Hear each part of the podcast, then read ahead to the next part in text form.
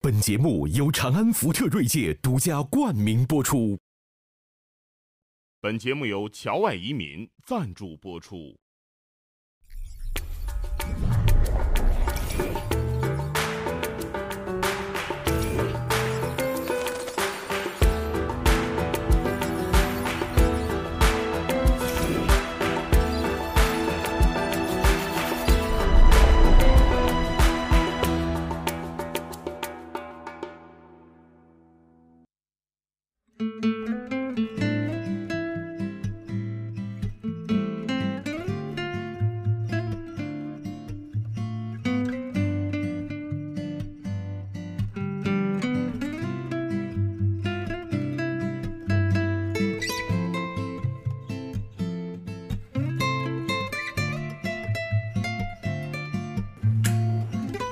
哎，今天咱们烧个高香啊，为咱们这个古风，古风，这个我首先要给介绍咱们这个嘉宾啊，呃，赫连勃勃大王。赫连勃勃 梅梅毅老师啊，常听您那个聊历史，呃，这个是咱上次见了这个严燕啊，这个望野博物馆的这个馆长。哎，你们两位都是深圳深圳哦深圳本地的啊，哎，这个咱们这个丁春秋， 咱要去那三分之一深圳的深圳，丁学良老师，三分之一深圳的，啊，所以呢，今天咱们这叫那圆桌南派，就这个从深圳这儿发家啊。那从哪儿呢？就是追根溯源。本来我说呢，根据他们两位的这个研究方向啊，我说咱可以聊个话题。本来现在起名啊，你都得想着人家这个年轻的网友感不感兴趣啊。后来我说古风。谁会点击啊？人家感兴趣吗？哎，我发现我们这个团队有九零后的，说文涛老师不是，说你说的古风啊，跟我们说的古风不是一个意思不。是一个风，现在有了一个年年轻时尚圈里的一个词儿叫古风，哦，比方说，再说你像周杰伦，哎，本来是啥啥周杰棍，嘿嘿，但是说周杰伦后来呢，就是青花瓷，他把一些个古代的诗词的元素融入进去，就是说年轻人当中的木古风呢。他现在有这么一种呃表现，你你比如说我给我给我给你们看这几个这个图片，这有有有有个小孩儿，他这个现在画画这个画儿叫做这个都是都是不要脸的，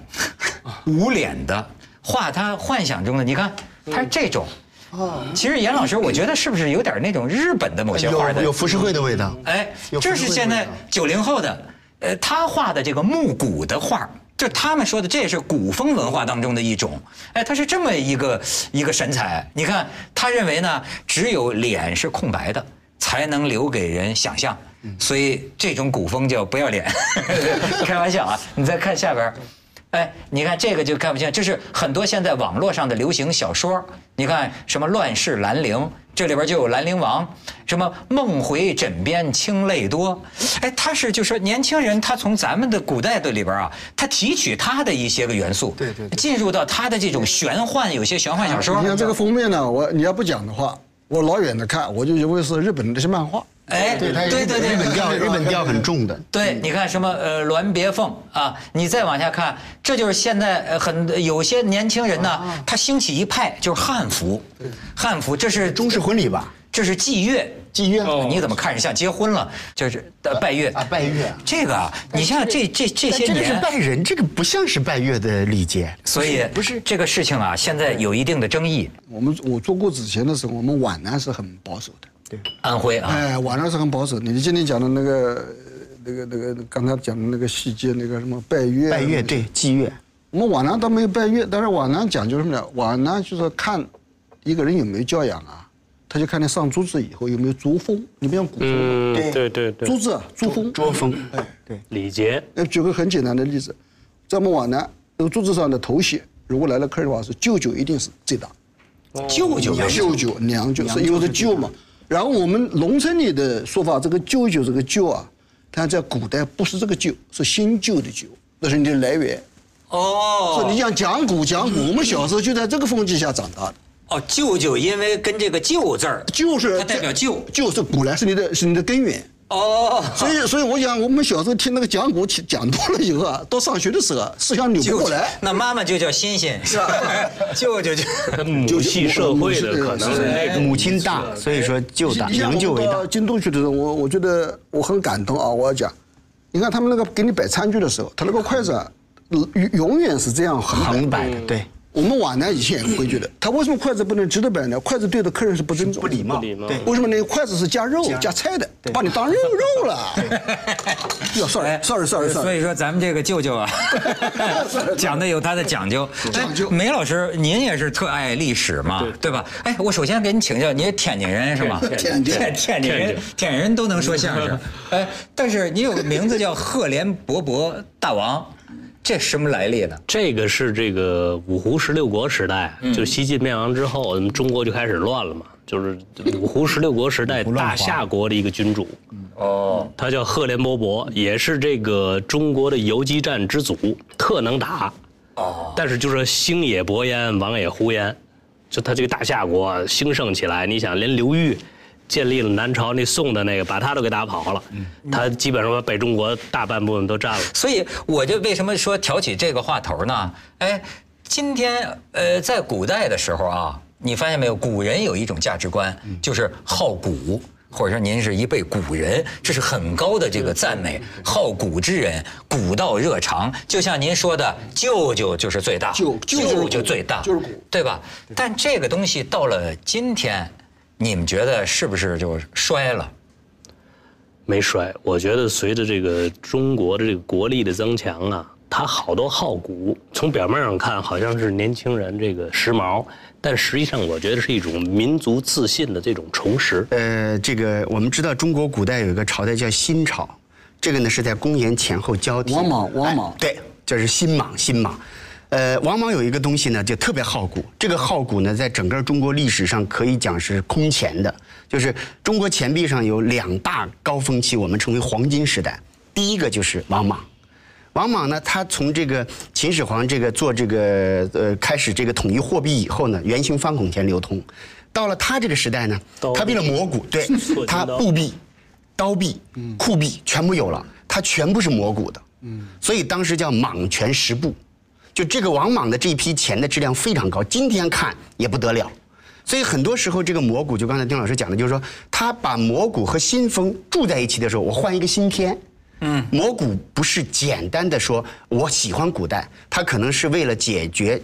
当下的很多新问题。您说这个有的时候，我觉得啊这个经济的发达与否啊，呃，或者说这个朝代的强盛与否啊，有时候跟我们的喜欢呢、未必完全未必划等号对对不不重叠的。就你比如说像你讲的这个战国，我还今天说，我说咱们可以选一些印象深刻的这个古人。你刚才一说战国，你知道我就我就想起什么？他确实啊，他能他他能激动你，就是今天想起来那个《刺客列传》。短了个脸的，很残酷，对你想起来是很残酷，但是为什么我有时候跟但是又感人呐我我有时候跟人讲的时候啊，我一讲到这个聂政啊，我就哽咽。就是按说呢嗯长，咱们亭挺观日怂的，对吧？嗯咱们生活里我觉得是个小人物，很怂。但是我有时候又觉得呢，你比如说我是河北人，人家人家是洛阳，燕赵人家燕赵多慷慨悲歌之士，燕赵多慷慷慨慨悲悲歌歌之之士士。对你还别说，我觉得呢，我之所以能哽咽啊，是因为好像你心里有，你在生活里是个怂人。不过文但是涛文涛去远荆轲应该可以，你很有这个气象。哎你还别说，这真的真的真的不是真的很有这气荆轲，我倒没那么佩服。这荆轲呀，他实际上我怀疑他更多的是个知识分子。他更，因为你看他平常不大练武， 你知道吗就是这这荆轲，你不敢很讲武术了。士气太咱浓，咱关键时刻，您就说我咱咱咱说专业 人士，真是真是您是专业人士，对对对对您跑到秦始皇那大殿，秦始皇那么一个据据描述都有点残疾的那么一主对对，人家拔出宝剑来把你荆轲给弄死了，您说您算是您要专业刺客，你的情怀很牛，你的道义很他牛 是。业余刺客，对你业余刺客，情怀大过这个时机了。就你手头这点活 儿，你手头这点活儿练利索没有？这个聂政这个人身上啊，真的就体现出一种啊，让我觉得很狠，但是这个狠背后啊是个义。就那种，你看啊，他的这个故事非常经典的反映战国时候中国人讲的那种东西。就比如说，好有一个大夫啊，跟这个韩相侠类这有有仇嘛，有仇。然后呢，就是聂政是有名的刺客，但是这个刺这个刺客呢，就是平常就是当个屠夫，然后呢，这个人大夫呢，就是给了他母亲呢、就是好像这个很多金子吧，很多钱，礼金礼金呃礼金，然后呢就想你能不能帮我这行刺？当时聂政。哎，咱就说千金一诺，聂政就跟他说：“现在啊，我老母亲在堂，我不能干这个玩命的事儿。”然后这事儿呢就暂时歇下了。过了很多年之后，聂政就找这个人说：“我母我现亲在可以了去世了，我守丧三年，但是我欠你这个人情儿在这儿现在我要为你干这个事儿。”嗯然后呢，主要是哎，什么武侠有这种英雄？就当时《史记》里边描写啊，嗯就是韩相侠类坐在这个殿堂之上，全是武士啊。这是我唯一看到的，就是说这种聂政是一个人杀进嗯去的，就是说当时这个司马迁写的，就是说聂政直入。这就不几是十个人，这不是刺客了，这就不是刺客了，灭正面之物啊正面的就形象杀。杀倒一片，杀倒一片，然后就刺杀韩向侠来，这真是武术家高手。啊而且最后还有功夫把自没己错面目全非没错，。我要我要说的对就是说，不在于他刺杀了韩向侠类，他最后的而在于他处置杀完他之后，当庭他做了一个你匪夷所思的举止，他拿这个刀啊，哗哗哗哗把自己的脸就划划烂了，死了。后来暴尸嘛，暴尸就是说，因为他姐姐还在人间，你知道吗？他是为了不要让人牵连出我的家人、我的朋友，就所以这无名的就这么把脸划烂，无法辨认。可是呢，更有意的是他姐姐，对他姐姐听说了没之后有他姐姐，他这个名字就对留不下可能嗯姐姐留就不下跑到这个发场之上，就让抱抱着弟弟的尸体大哭，然后就是说，杀人者是我弟弟，是聂政，然后自杀身亡。哎呦，我一讲这个我就觉得。当然，现在说起来很残忍的，但是嗯都很残忍但是这就是咱们古时候中国人的讲信义，士为知己者死，哎，这这就是咱们中国人的跟我可以告诉你，现在你感动你了，嗯有文字的历史，中国历史上最能够使我动情的是李太白。李太白也是剑客，也功夫也很高。他也是剑客对，也是剑不客。杀一人，千里不留行。就是，然后呢，他又没有户 口，也没有个正式工作，这这这都有有。然后到处喝酒，到处写诗，嗯到处挖苦人，是吧？连连高力士都敢得罪然后，呢，还跑到我们老家，找到一个人呢叫季寿，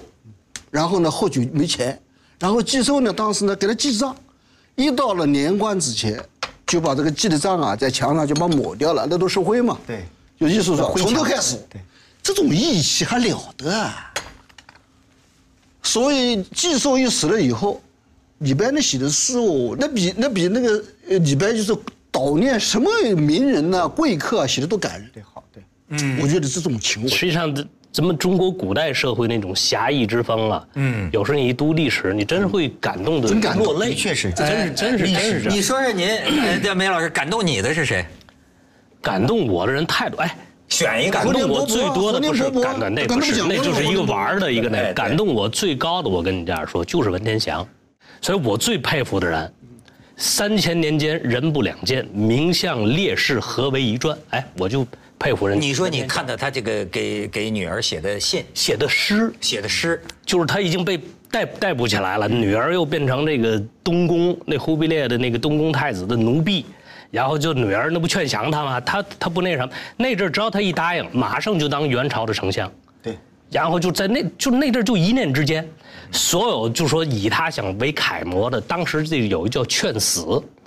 他一路上的知识分子好多自己死不了，文天祥文丞相，你赶紧死吧！为什么呢？就为了给中国人留下这样的一个念想，气节一个气节的楷哦模。气节的看，所以说我当时真是特别特别感动。你说最佩服的文天祥，所以你知道，就嗯就咱们就说这个古人呐、就我就发现，当然得结合今天的人讲，有个很有意思的现象，就是说，这个包括在西方这个哲学也是，他们就讲有一个有一个看法，就是说呢，这个古代的哲学家和今天的哲学家那两两码事有有什么不同？太不一样古了。代的哲学家呀，是道成肉身，就是说啊，他相信他，我跟你说，我这是这个主义。我可以为我这主义死，对对对吧？但是今天的这个这学者呢，他是我研究这个学 问，对吧？咱生活还是小市民，该吃吃，该喝喝，对吧？饭碗对，就古代那个他是殉道，他就我要忠君爱国呀，你我我拿命给你做给你对对，对我做出来。你包括你像苏格拉底。对吧？就是说，哎，我坚持真理，那你就说毒死，那死就死了，死死就死死了折了，就是说我这哲学就是说朝闻道嘛，对吧？惜死可以，就是我哲学比我的命贵，他是，所以你这个你不敢不信他，你明白 吗？因为他为了他相信的不要命，你说这这个个，是信仰，信仰不过这个我们这个说古就说的太悲，太古了太古了。所以到你这美学家了，。呃我不敢碰 本来呢，你你喜欢谁本来本来梅先生说完这个的，我也想说，但我现在你们一说，我也不敢不敢说了。一怅说然泪下对呀、一说上就是这个，还真的是我深圳的一个转管宣传的领导，他跟我讲的，实际上他讲的时候赶巧，跟梅毅先生这个很像。我在那几天呢也看过他的材料，离咱们很近。这文涛以前我不知道你去过没有，但是我还是很感动的，就是袁都师，一样的，就是袁崇焕。袁崇，哦这是东莞人，嗯对，东莞人，管城人，就是呃，看袁都师的这个来讲，我认为跟文天祥这个有异曲同工之妙。就是作为他来讲，要当年呃，他不是走到那一步，或者是明王朝没有走到那一步，他跟文天祥不同，他这个里边还有一个很对沉痛的字儿，就是冤呐啊，。对冤呐但你说这个冤呢，是来自于就是说，它是特定时机的背景，就是说他可以不这么选。实际上呢，中国历史上我认为最最让大家或者感受最多的就是悲情人物，或者是叫悲情英雄。我说早年快撤去劝这个人，就是说他去劝韩信，劝韩信的时候呢，就说说这个呃齐王让他看相嘛，然后就问他这个前程，他当时就说齐王之辈贵不可也，就齐王的后辈啊贵不可也。韩信啊对齐王嘛，韩信齐王的辈贵不可言，但是呢，他没在意。实际上，这个辈呢，我们用汉语来再理解就是反。反你，要愿意转背的话，你的你的这个贵是无可企及的。嗯，龙虎之象。对，但是他没有转，那就是最后是那个下场。就包括刚才讲到这个管城的袁都师，实际上你去看了袁都师的他那个状态，包括替他那个守陵人，他因为这个凌迟以后啊，他家的这个就是相当于他的禁就是禁奴，一直守了几百年。我记得前一段时间央视还播过一个纪录片，对对他那个坟就在他家的后面，一守守几百年，那就想想他呃呃诗太长了，我记不得。我只记得最后一句就是“唯愿也什么呃回头守辽东”，就是我再有给我一世，我还守还守辽东，我没有怨言。我这一辈子死了，再给我人生再来一次，我袁都师我袁崇焕还在辽东，这就是他的意愿。一个广东人跑到呃山海关以外，守着山海关，为整个中土守着这个门户那么多年。哎，你看咱们这个四个老爷们儿啊，嗯我发现挺挺有意思。我说选个你喜欢的一辈古人，都跟气节有关，为什么？嗯这个我其实认为我是很没有什么气节的人， 但是为什么会为那些东西感动？就是一说，就我估计就跟金庸写武侠小说，嗯他们都是香港人，越没什么越弄什么，对吧？就是说这种英雄本色。那个西方人家讲到中国知识分子的时候啊，我遇到很多的人，觉得你们西中国的知识分子三千年中，他们最佩服的司马迁。很不是所有的西方人啊司马迁啊我这种人在西方的学者中是非常普遍淹了之后还以后哎疫情以后来就是来做这个文章，真体现了中国文化中间最高境界，不屈不挠，薪火相传呃什么耻辱都能承受。司马迁当时写《史记》的时候所留下的那些标准呢、按照近代观点，不是今天的观点啊，那近代观点看来，都是做历史的最根本对的那基础那。那对对对对，两千多年以前能达到这个境还了得啊？对。哎，您讲这个，你就想想，如果没有司马迁，也不死记的话，你说我们中国人还是中国人吗？咱这几个故事都没法讲。 啊我们中国我们中国人还是中国人吗对，没法讲，真是不还有一个，你刚才就是说这个，就是咱们都对气节、对这些东西都感动。你比如说啊，那皇太极，嗯，当时他就有一个疑问，他经常把这个明朝这个士人抓起来，你想他得从那个从后金到嗯对到对清对有一个对过洪州程那些都，是扣个十几年二十几年，这个人还是穿明朝的衣服，他就有他就问他手下那个范文成，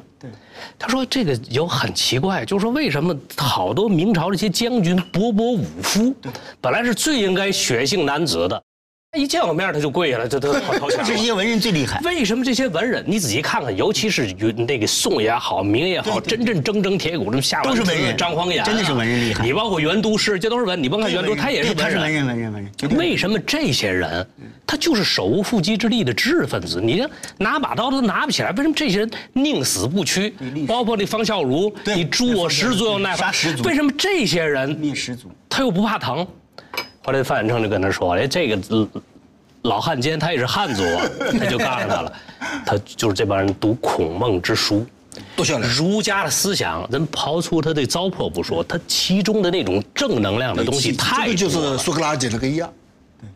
他讲的是他信的，他信的，就是刚才你他你信也说他的敢哎做的他信是他做的，他敢做的，对我敢做，对他活着对或他死去都一样的，都一样的一样的。这个是这个到这个境界可不得了，不得了咱们今天世俗人理起来、想起来不可思议，不可思议就你当真了，有时 候你当真了。但当年是真的当真了。他我的信仰，我的喜好，我所读的这个《孔孟之书》，到今天，他就在骨子里面，他沉吟到他所有他对和面对的事情。那个我们知道诛九族都够狠了，为什么灭十族？那就是真的是气的是没有办法了。但是他真的有这个胆量，你灭我十族我都不在意，我就愿意做这个事情，这就是我信的，我敢承担的。但是这个后来呢，发展到明就明朝，听说是，呃我我这个历史知识很肤浅啊，这听说是这个。它发展到有时候发展到另一个极端，嗯就是啊，你看明朝的时候，不是有很多年呢，皇帝就不见大臣了。啊，对，这个就是因为啊，上朝的这些个大臣啊，就是求死，我就是求名嘛，他以死求名，就是包括海瑞，对 海瑞，就哎，你杀了我吧，我就跟你提意见，你杀了我，弄得皇帝呢，这个君臣关系极其没法弄，国家也很难运转。是个老男人啊，讲到现在有一点是非常不像话。我作为一个女权主义者，我要抗议。啊我们讲了中国几千年历史上这些伟大的，就是叫人古风这个优臣的这些人啊，我们到现在为止没讲一个女士。啊，没来及讲，没来及讲。历史上的女士也很伟没大来的。及讲，没来及讲，有有厉害，有厉害。哎我我有我有我偶我像。强烈 抗议。 对 对对，我我我我可以给你，我有我偶像，而且我也真的是去过他的坟。你不是去过文天祥吗？啊梁红玉我去过的不是柳如是。哦柳如是我跟你说，我后来啊写了一篇文章， 非常有意思。哎，就像你讲的，说中国的这个孔孟之道啊。他呀，就你看文化这个画呀，它能画人，嗯它不但画能画男人，它一样能画女人。你知道这个这个哎柳如是按说是金陵的名妓，对一个风尘女子，可是她也是读有这个气节孔孟书啊，读中国这些书长大。你看她嫁给谁？钱谦益，对就是这个大学问家。他认为但是我他们认知为道他没面子钱谦益最后降了清，降清了哎降清。当时不是有这个过记载嘛？就是柳如是就逼着钱谦益自杀你投得水你得自杀，你得投水自，你不能投降清朝，你不能投降，你得自太杀凉。这个对，这这这钱 谦益水太凉 水太凉，水太凉。对，然后呢，就是哎，最后呢，就反正就是降了清。你《这桃花扇》里的那个李香君，那不都比侯侯侯方域要有气节吗？这不都一样的？都有气没真节是但是这就像是你说嗯的，你看，哪怕是所谓一个女流之辈，她读了这些圣贤书啊，就说这个东西化人真厉害。你说今天的人读口不对心，咱看看深受启发，对吧？但是真到事儿上还是自私自利。可是你说他说古这人是大义，但是文陶，大意有时候是真是这大意样。实际上，你看宋朝那些英雄所处的年代，明朝所处的年代，他亡国的时候，那些人都是养尊处优几十年，只是你的国家没到了那个地步。实际上，我估计啊，他中国的这种啊，实际上这种孔孟之道的教育培养出来的是一种士大夫。所谓士大夫这种风骨气节啊，你看。你哎，我还有一个喜欢的人，当然这大家都不反对，就是孔子嘛，对吧？哎，孔子讲啊，我觉得孔子其实啊很现实，他就说这个庶民呐、在当时其实有一种，你像这些壮士啊，很多像文天祥啊，这都是士大夫，像你说的某些知识分子、某些文人，哎。他实际就孔子认为呢，士就子是阶说层，呃，这个叫叫呃行不上大夫，礼不下庶人。他为什么呢？其实我觉得他不是不近人情的，他是说啊，哎，普通老百姓我们对他们啊没有那么高的要求，就要求你殉国，嗯你过你的小日子。对对对但是呢区分对，待你受了君子的教育，那你一定要读读圣贤书的人，对一定要所以这样办所以其实你像项羽，他也是贵族出身，绝对是他们有某那种那精神贵族的楚国贵族，楚国贵族，所以你看，一直咱们后来讲到英国贵族，嗯你看吧，二战的时候，英国贵族死的最多啊哦一战，一战你得冲在前头对对对对。对他其实是这种，他也有他英国的古风像，德国而而且且贵真族。正春秋战国的时候打仗的，你不要以为都是平对都是很多都是自由民，都是得必须有自由民身份的对人，身份的对才能打仗，才能自置办得起那些盔甲。日本不是一般老百姓田野里就传能打统仗中。间的所谓的武士道，都是来自于中国古代。对武士阶级哎他武士，阶级平民庶民是不能够配件的，配件是士大夫。对武士阶层，哎武士阶，层所以日本一直到了明治维新的时候，都还有一个规矩：武士宁可死，你不能失去你的刀。对失去你的道，你的气质、你的名位、你的身份、你的尊严、你的那理是想那，是那是。人在刀在嘛。什么都没了。但是孔子的还有一个最大的作用，就像你刚才一个是另一方面，另一万一方面是什么？他对平民的这种教育就是有教无类。你看三千弟子，七十二贤人，平等呢什么人社会又公有平呢贵族，又有市民，对又有低层的人，他这一点是在当时的社会来最讲伟，大当时受不得了的最伟大的太不能，当时受教育的只有那些，就说你什么贵族啊，或者是什么这些人才能受是教属育。啊于多元性教化。他这一下是把这有教无类，一下是把这教育真正我普们及到我们在美国念书的时候，那些研究比较文化比史的比较人文化啊史，呃，我洋人啊，不是讲华人啊，就把孔夫子的这个有教无类称之为是古典世界最伟大的对教育社会主义。对对对，真是是对对这一这话一点都不夸张，不夸张一点都不夸张。而且你们两位啊，就讲的太好了，我我我就觉得，要不说温故而知新嘛。 我呢发现呢，也是听老师们讲了，就是说，你看今天的社会，好像呢，所谓的这个精英和草根儿啊，或者说屌丝吧，就是互相这个敌对。你比如说，现在精英成了个坏词儿， 是吧？精英说谁精英骂人呢？你才精英呢， 对吧？说这好，这里边反映呃，就是好像某些知识分子也是被很多这个呃这个老百姓啊，就很很反感，鄙视反感就所以，哎，我那天偶然听一个老师讲啊，我就实际上孔子解决了这个问题。他是什么呢？就像你刚才讲的，有教无类。其实咱今天咱咱就通大白话这么讲吧，就是说，你为什么不是精英呢？人人都是精英。孔子讲，呃大略相似于孔子说的君子。君子，咱们就大略理解成今天说的这个精英吧。你看，孔子说的是什么呢？就是说，人人都可以成为君子，但是呢，你需要学习，你需要学习，对吧？学而优优则仕嘛，就是说，你通过学习，人人都可以成为精英。就是草根和精英之间不是泾渭分明，不是两个阶级，不是。而但是你一个草根，你没有经过学习，你没有这种人格修养，你也不要盲目的去敌视那些个有修养的人，因为你同样也可以通过学习达到它，这是一个人格修养的一个道路。孔老夫子还讲过另外一句话，跟刚才跟你讲的那个句话要匹配起来，像一副对联一样。不教而诛是不对的，那意思是说你要不惩教罚而诛对哎杀这个人要的时候杀人，对他不管犯了多少罪，你杀他是不对的，因为为什么呢？你当时为什么不你教？没有叫他，你为什么不让他做个正派人？对，他的失败是长辈、是老师的失统治败，的是失败父母的失败，是官员的失败，这个多伟大呀！对，其实这这个多伟大的一种传统啊。其实这个隐隐含着一个，就是说所谓的精英不是血统，不是这个这个什么学习什么完成特的权，对吧？后天的后天的任何一个平民，因为你为什么不是精英？你也可以啊，谁都可以，对所以吧这？个我们讲中华中华文化文化，就是这“化”字，你刚才不讲那个“化”那个字吗？我越是读那些经典的时候，我越是感到这几个字实际上都来自于一个意思，就是所有的人生而平等，对，所有的人都是可以有这个可能性，成为君子，成为文化人，谁都有机会。哎，关键问题是什么？关键问题就是学习，学习是教育，学习是核心。而且这个学习和教育不能够因为你家庭贫穷而剥夺这个机会。哎而且更重要的是，只有所有这样的在这种文化之下被培育教育出来的人，他们形成的这个整体，这叫什么？叫华夏。哎，而且呢，为什么叫华夏？就是你的文化教育水平达到了全天下最最精彩精致的程 度。而我们以前讲华夏，华夏是这个意思，啊华夏不是血统的意思，我就不是呃开玩笑。这我都我接着丁老师说，我特赞同他这个。现在中国，尤其刚才咱们提到汉服，一一说好像有些这个这个这个主流的官方好像那意思怕这个什么大汉族沙文主义啊，或者是什么这些，包括前一阵儿兴的什么唐装，那哪儿唐装那是满服，对，那不是唐装，但这个汉服这个东西，这个衣衣冠来讲非常重要。还有一个汉民族啊，它只是一个文化民族，是最高级层次了，不是不是血统民族它不是血缘民族，更不是部落民族，而且呢，它又是比政治民族更高的。它是文化咱们要它是查文化形 DNA 啊！成我告诉你，尤其咱俩在在在这燕赵子弟，文化包括你那文化文化，咱们绝对不是纯种的汉对不族，不知道吗肯？定不纯种没。有什么纯种我，们哪有纯种纯种的？就是在福建、广东，不可能连那个都不纯。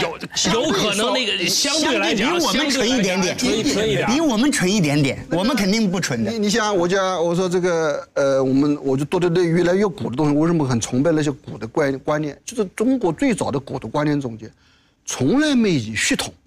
来分人的高低。哎，这无论是个人还是民族跟民族之间关系，这都伟大的这事可情。以以下变夷嘛？那孔子那是他老师所对有的东西都集中在一点，你有没有受过很好的文化文化伦理教育的熏陶？对，对对对，你只要受了很好的文化伦理的熏陶，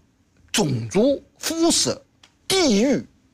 没有影响。没影响。对，这个这是个思想到二十一世纪，这是中国人到了到二十一世纪都是最伟大、最伟大的观念。绝对是最伟大的观念。哎一带一路也是最这伟大观的念观对念。对哎，而且他整个他这个学习啊，是养成人格的一个由低到高的，小学、中学、大学，哎，达到最高的那一般人，大多数人未必达得到，但是他也做出榜样给你看，就是我这套文化养育出来的人，有榜样，有证对据，对有文天祥对对对，对有岳飞，对对吧？这这这有张自忠，有可能的，对对任何人都是可啊对能的。对，你看看这种文化，最后养成这样一种理想人格，这就是巨大的正能量。对这一基因中的个证据这而一且个文明系统而且你，想看啊，这个最早的时候，我们讲为什么汉，我说我怨声汉唐，为什么怨声汉唐？我因我这种在国内的时候，我还没出国留学之前呢，我这概念呢还没有这种很清楚的这种概念。于是，在国外待的时间长，于是跟看的东西多了以后啊，你这个这个这个叫什么楚河汉界这个东西啊，你变得越来越明白。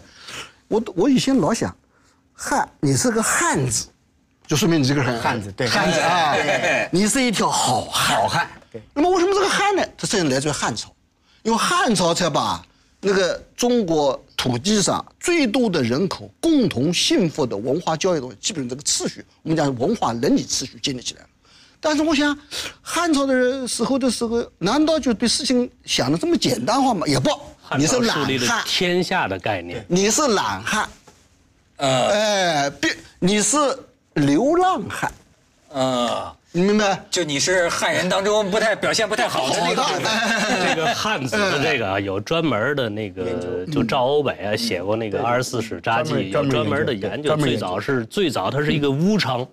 是这个这个北周的武帝，这个何物汉子赶什么什么什么，因为那阵儿他的是鲜卑是作为那什么，到后来慢慢就变成汉人的那个什么，他有一个就这个有一个有有有咱们咱们今天咱们四至少是四个汉子语言上的四个汉子，四个汉子就是四别条当汉子行动上的四个矮子，四条汉子四条汉子来来来，谢谢谢谢，四个懒汉，四四个懒汉，四个笨汉，四个懒汉，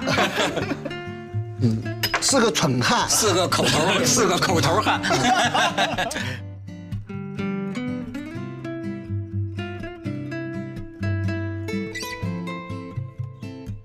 我觉得这个黄仁宇分析的很有意思，因为他本人就在战阵之中。他说啊，经过了抗日战争，中国的军队啊才完成了国家化。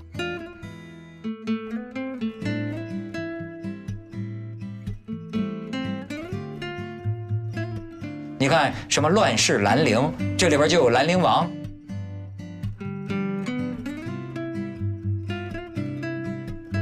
天下共主，公主，但也有一个词儿叫“春秋无义战”呢。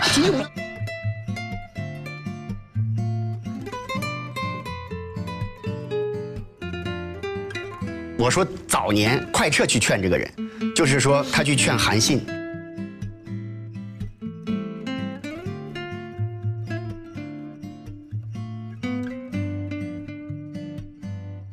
他就问他手下那个范文成，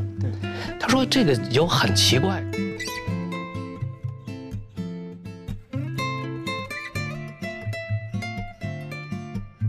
以下便宜嘛，那孔子那是老师。